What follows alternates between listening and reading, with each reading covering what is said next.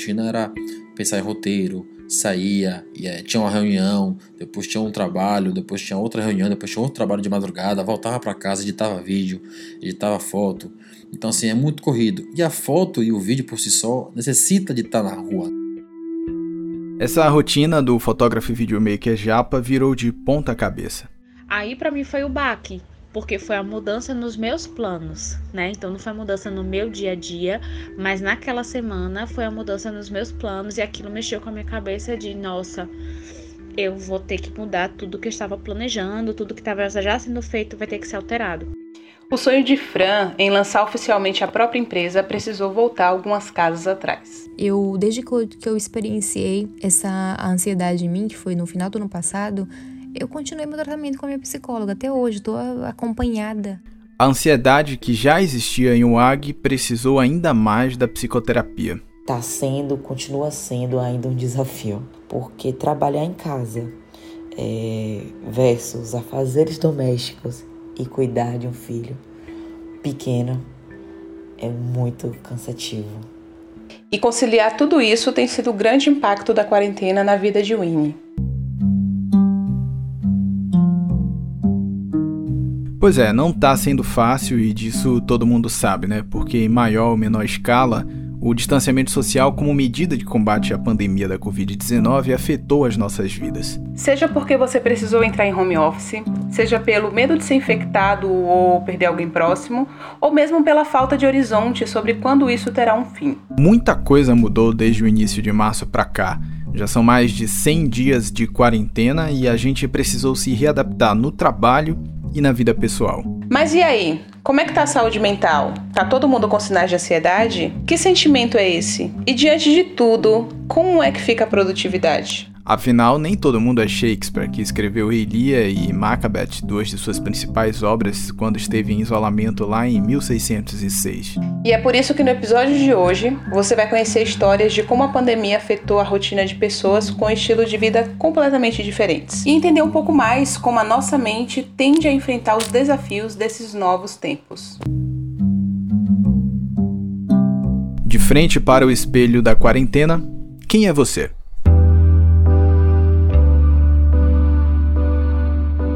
Sejam todos muito bem-vindos. Esse é o 1,99, o seu podcast de variedades, a sua melhor prateleira de histórias e reflexões, sempre com um tema bacana, interessante para você ouvir aí de casa, de casa e de casa, né? Porque em tempos de pandemia tem que ser assim. Eu sou arroba Marques, diretamente de Salvador, cumprindo aqui a minha quarentena e comigo do outro lado da linha, em Feira de Santana, também aqui na Bahia, arroba Deise Lima. E aí, bicho? Beleza? Beleza. Chegamos ao dia mais do dia 100 de quarentena e a gente tem o que na Bahia, meu Deus? Frio. A gente tem frio. Pelo menos em Feira de Santana a gente tem frio. Tá tudo muito confuso.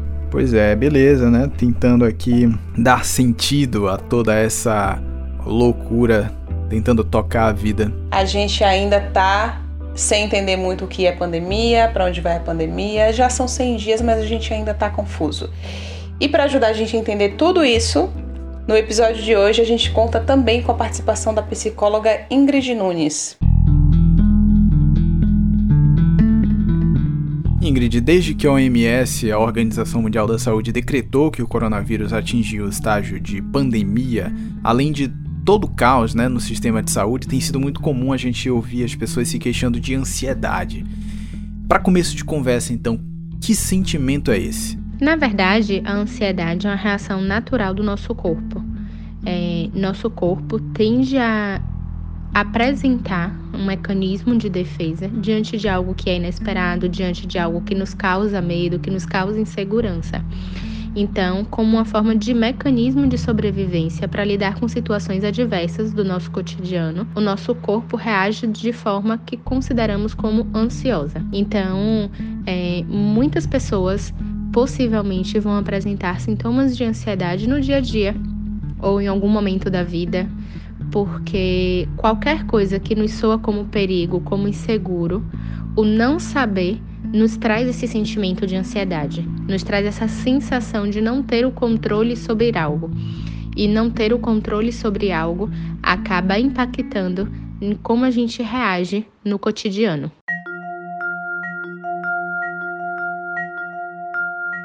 Imagina então conviver com um inimigo invisível, ligar no noticiário e ver um número crescente e avassalador de pessoas morrendo todos os dias e ainda não saber como tudo isso vai acabar. Desesperador. O primeiro impacto da quarentena não foi diferente para Relações Públicas Franciele Fraga. As notícias mexiam muito comigo, assim, porque é, a ansiedade por querer mais informações, por entender o que estava acontecendo, por entender como isso iria chegar no Brasil, fazia com que eu quisesse assistir muito jornal. Então eu assistia de manhã, assistia de tarde, assistia de noite, assistia todos os plantões possíveis enquanto eu trabalhava.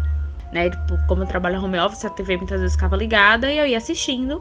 E aquilo foi mexendo com a minha cabeça de uma forma muito. Assim, eu começava. Tá, eu já sou um pouco ansiosa não cronicamente, mas ansiosa mesmo emocionalmente. E aquilo eu percebendo que eu chegava tarde com uma carga muito forte, assim, tipo, uma tensão, né, no corpo, uma dor de cabeça, um estresse. Meu lado emocional tava muito mais aflorado e eu não entendendo o que tava acontecendo. Eu, gente, que, que coisa é essa?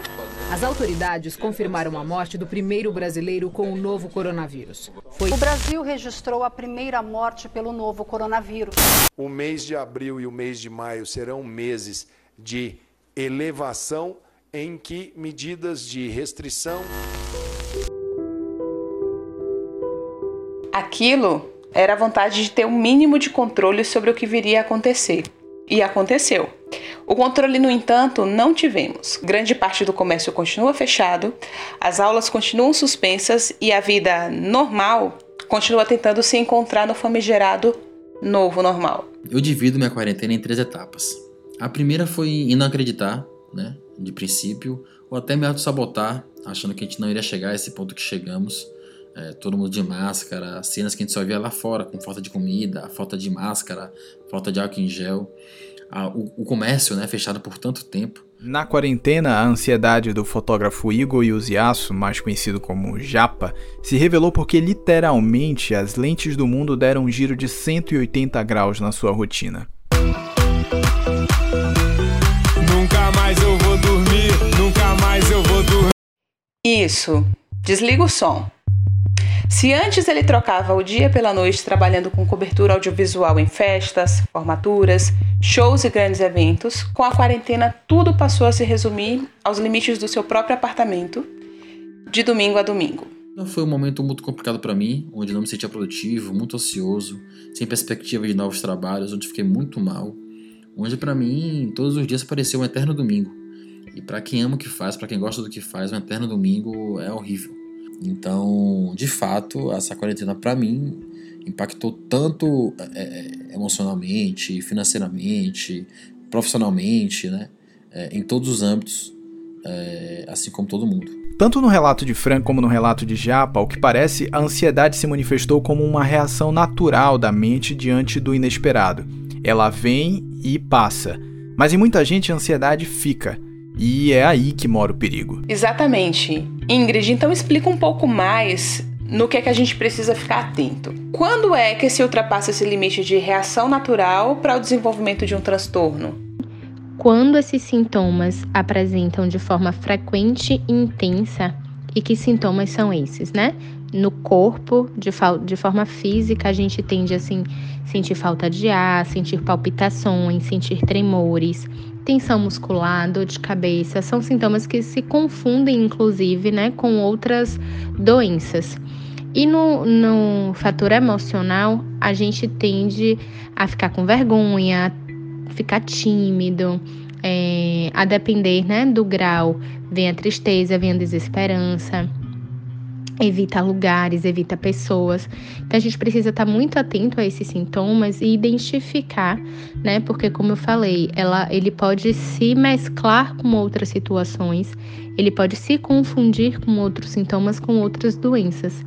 Inclusive, é muito comum, né? As pessoas é, não aceitarem tão bem um diagnóstico de forma subjetiva. Quando a gente tem palpitações, quando a gente está com dores de cabeça, quando a gente está com dor no corpo, quando a gente está com falta de ar, é, esses sintomas tendem a se confundir com outras coisas e a gente busca uma resposta no físico, esquecendo muitas vezes do quanto o emocional tem também um impacto no nosso corpo. E quando todos esses sinais persistem, é muito importante buscar ajuda profissional.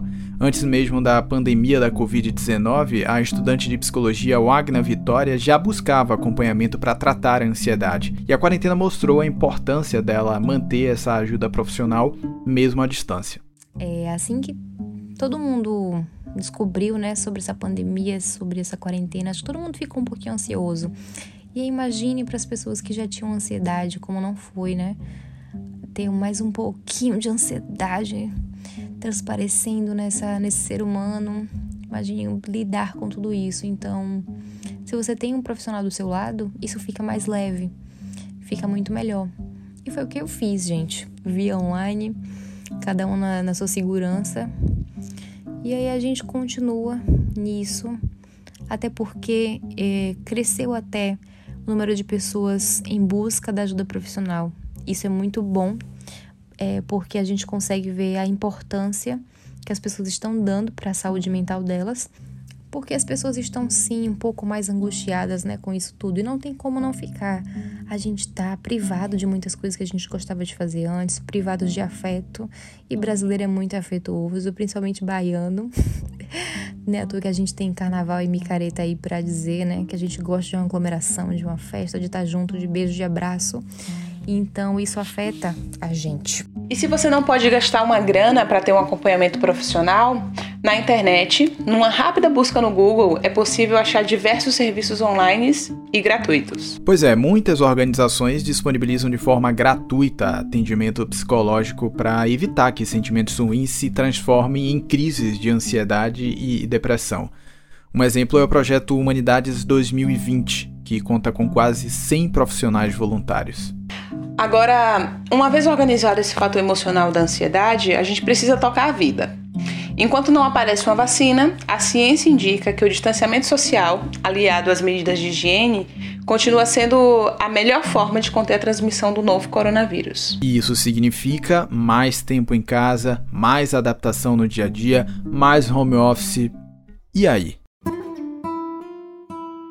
Então, eu não, eu demorei um pouco para sentir o impacto no meu dia a dia, né? Eu senti o impacto sim da quarentena, tenho sentido ainda, é, mas para mim ela demorou um pouco, esse impacto demorou um pouco para chegar, a quarentena demorou um tempo para poder cair a ficha. A sensação mesmo era que minha vida estava rotineira e por quê? Porque o home office sempre fez parte da minha vida. Desde 2015, após concluir a faculdade de comunicação, Fran sempre trabalhou com empresas em esquema de home office. Portanto, com a pandemia, essa adaptação ela não precisou fazer. Mas ainda assim, tinha alguma coisa estranha no ar. Para mim, o impacto no meu dia a dia veio cair a ficha assim depois de quase umas três a quatro semanas, que eu comecei a perceber que eu estava mais tempo em casa do que era comum. Então foi só nesse momento mesmo que eu disse assim, poxa, tem alguma coisa que tá diferente na minha rotina. E o maior impacto assim, real de tempo já veio com quase dois meses de, de quarentena. Porque eu percebi, por exemplo, que eu tava muito tempo sem tomar sol, aí que eu percebi que eu tava sentindo falta da rua. Mas para isso, a minha rotina continuava totalmente normal. E dividir o tempo em casa diante de tantos afazeres é realmente muito desafiador. A gente perguntou para a administradora Winnie como é que ela tem feito, né? Afinal, a lista de afazeres dela é gigante. Além de ingressar em home office como analista administrativa no Hospital Martagão Gesteira, uma das maiores entidades filantrópicas da Bahia, ela é mãe de primeira viagem do pequeno Vicente, de apenas 10 meses, esposa, dona de casa e ainda é influenciadora digital. Amigo, posso responder isso até quando? É, tá ouvindo eco, né? Tô no banheiro. Meu filho, essa rotina de quarentena barril mesmo. Vou dar banho na criança aqui. E depois tentar botar ele pra dormir. Beijo. Já responde, né? Algumas das perguntas aí. Claro, responde, responde sim, Winnie. No chuveiro, dando banho no pequeno, mas passando uma satisfação pra gente, né? A quarentena tornou a rotina de Winnie ainda mais puxada. Mas no final do dia, com calma, falando baixinho para não acordar o filho e o marido, ela pôde falar um pouco mais. Confesso que tem dia que parece que eu vou surtar. E aí vem a autocobrança de não conseguir dar conta de tudo, de antes eu conseguir organizar as minhas rotinas e hoje tendo que resolver tudo de vez é exaustivo. Porém é compensador saber que eu estou próxima da minha família, acompanhando diariamente o desenvolvimento do meu filho, as novas habilidades que ele vem adquirindo, tantas outras coisas que se eu estivesse na minha rotina de antes, eu não poderia estar vivenciando. Dias que eu vou ao banheiro, levo meu filho com um notebook no colo, que eu faço comida com ele na cintura, que eu entro numa reunião tendo que multar o meu áudio porque ele está chorando, ou mesmo peço 5 minutos a 10 minutos de, de descanso porque eu preciso alimentá-lo, e assim vai. Tem sido desafiador, tem sido extremamente cansativo, mas no final do dia, quando chega às 18 horas, no momento da minha oração, eu agradeço a Deus por mais um dia. Antes, como grande parte da população com trabalho formal, o Winnie passava quase 10 horas do dia fora de casa. Agora, com a quarentena, vencer mais um dia significa também estar 24 horas ao lado do marido e do filho na mesma casa. É quase um reality show. Ingrid, essa é uma outra face da quarentena, né? Como administrar as relações pessoais diante disso? Passar mais tempo ao lado do outro faz as suas virtudes e defeitos serem postos em evidência? Sem dúvida, né? Eu acho que esse momento de pandemia, de isolamento, tem sido muito importante para as pessoas se conhecerem melhor e conhecer o outro, seja seu filho, o marido, a esposa, os pais. É, as relações, né, têm tido uma oportunidade é, de ser vista de outras formas. E por isso a gente tem visto tantas repercussões negativas e positivas nessas relações durante esse momento, porque quando você, quanto mais tempo você convive com a pessoa, quanto mais tempo você tem com uma pessoa, sim, é mais possível de você perceber e reconhecer os defeitos e as virtudes, né? É, e entender também, novamente, o que é meu e o que é do outro porque com o isolamento o tempo todo, a convivência tende a se confundir também. O que é que é meu, o que é que é do outro, por que é que aquilo do outro incomoda em mim, e a partir do momento que é do outro e incomoda em mim, eu preciso olhar para mim também, por que, que aquilo está me afetando e de que forma está me afetando, e exercer a comunicação. Acho que esse tem sido um momento muito rico para que as famílias, para que as pessoas que convivem juntos e estão precisando neste momento conviver ainda mais possam exercer essa comunicação.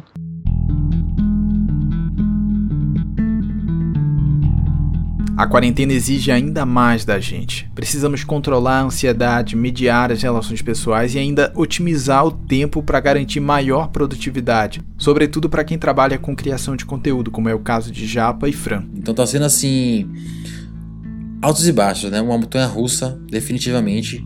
São dias muito, muito ociosos, dias muito produtivos e varia muito. Né? Não, não tem uma constância realmente. Tá, Japa, mas o que é que você tem feito para estimular a criatividade nesses tempos de quarentena? O que eu tenho buscado é buscar novas fontes de inspiração, é, referências, testado coisas novas em casa mesmo, técnicas de fotografia, técnicas de filmagem, técnicas de edição também, buscando muita coisa na internet. É... Fora também a live, né? Que é algo super novo que eu tenho feito também. Fiz umas quatro lives já. E para mim tem sido muito, muito bom, né? Voltar ativa com lives e usando da criatividade, né? Porque a live é a coisa ao vivo, então é um programa ao vivo ali. Você perdeu, perdeu, já foi, não tem como voltar. Agora, para Frank, que já tinha o home office como rotina, o grande desafio mesmo é dar mais tempo para as questões que não têm a ver com o trabalho. É, para mim, é, ser produtivo é ter uma vida em equilíbrio. Então, produtividade é você poder trabalhar, mas você poder também fazer as coisas que você ama, você é, cuidar da sua saúde, você cuidar da sua família, fazer coisas que são importantes na sua vida como um todo, porque você não é só trabalho. Hoje eu não tenho essa produtividade dos sonhos, vamos dizer assim, essa produtividade no sentido de ter esse equilíbrio. Hoje a minha vida é muito mais trabalho do que qualquer outra coisa, mas eu tenho tentado criar horários. Então, o fim de semana, não é porque eu tô em casa, home office, que eu vou trabalhar. Mas na prática, Fran, eu queria que você falasse pra gente quais são as ferramentas que você utiliza para tornar o dia mais produtivo nesse sentido do que você explicou. É, tenho tentado, eu crio, né, uso o, alguns aplicativos para poder gerenciar melhor meu dia, gerenciar melhor as tarefas que eu preciso fazer não confiando muito na minha cabeça. É, tento criar times de trabalho, tempos de trabalho, né? Então eu trabalho um turno, tipo algumas horas, e aí por eu ter focado bem nessas horas, eu ganho algo, eu me retribuo com o vídeo que eu quero assistir, com, com algum conteúdo que eu tô afim de assistir, porque eu, Franciele, CPF gosto, não CNPJ. Então eu vou criando essas coisas assim para tentar ser mais produtivo. Então, ó, quero muito assistir esse vídeo, poxa, eu queria muito assistir esse capítulo dessa série, eu queria muito fazer isso aqui. Mas eu só vou fazer se eu trabalhar, tipo, três tempos de 50 minutos. Só se eu terminar essas duas tarefas aqui, eu vou fazer. Não com necessariamente essa rigidez, né? Porque as coisas são bem mais fluidas. Mas é só para vocês entenderem um pouquinho da lógica. Agora, Ingrid, a sensação que a gente tem é que parece que tudo isso, né, essa pressão por criatividade e produtividade, faz parte do mesmo caldeirão da ansiedade, né? Como é que a mente humana tende a se comportar diante disso? É, é muito subjetivo, né? A gente poder responder essa pergunta de uma forma tão específica porque cada indivíduo se comporta de uma forma, cada indivíduo tende a enfrentar as situações de uma forma. Mas, diante de, de problemas relacionados à produtividade e criatividade, é, muitas vezes a pressão que é exercida né, nessa situação de precisar criar, precisar produzir, e a gente vive hoje numa sociedade que isso é, é muito forte é, a gente precisa, de alguma forma, o tempo todo estar tá produzindo, o tempo todo estar tá mostrando resultado, ainda que com a pandemia, né? As pessoas que estão em casa muitas vezes têm sido cobradas de alguma forma a estar fazendo algo, seja uma atividade física, seja uma nova receita, seja no trabalho. É, e isso tem um, pode ter um impacto, na verdade, né? Muito forte para o subjetivo, para a mente porque se eu não aprendo a lidar com essa pressão, se eu não aprendo a reconhecer o que é meu e o que é do outro, eu acabo entrando muitas vezes nessa nesse looping, né, de precisar produzir, de precisar criar, sem nem sequer se dar conta do que é que eu desejo nesse momento. E aí vem o perigo, né, que é o que eu desejo, o que o outro deseja. Então, é por isso que muitas vezes é importante a gente parar e pensar mesmo de forma individual e sim buscar ajuda, né? Quando perceber que não está dando conta de fazer isso sozinho. A gente vai se encaminhando para o último bloco do programa, mas antes, a curiosidade fala mais alto.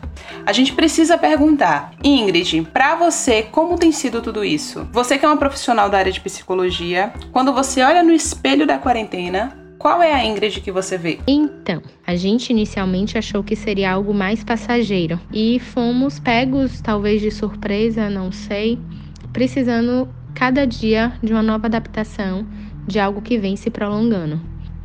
Como no meu dia a dia eu estou no hospital todos os dias, continuo fazendo atendimento clínico em casa, né? O que a gente considera e chama de teleatendimento. É, minha rotina tem sido bem agitada e não tão anormal do que o que já era. Mas mudou talvez nas demandas dos pacientes e dessas famílias, né? Que também está relacionada, já vivenciam uma realidade é, de dificuldade, de adoecimento, e aí vem uma pandemia que traz muitas repercussões e que de alguma forma também repercute para mim, né?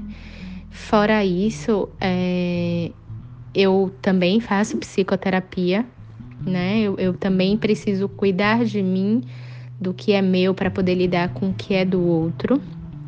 É, Faço atividade física em casa mesmo, porque também, como eu falei, é importante a gente poder cuidar do corpo e da mente, né? E tentar buscar esse equilíbrio para lidar mesmo cada vez melhor com as adversidades que podem aparecer no nosso dia a dia. Bem, então eu tenho tentado aprender diariamente com as imprevisibilidades do dia a dia, né? É, me fortalecendo de forma física e emocionalmente e tentando fortalecer também os que estão próximos a mim.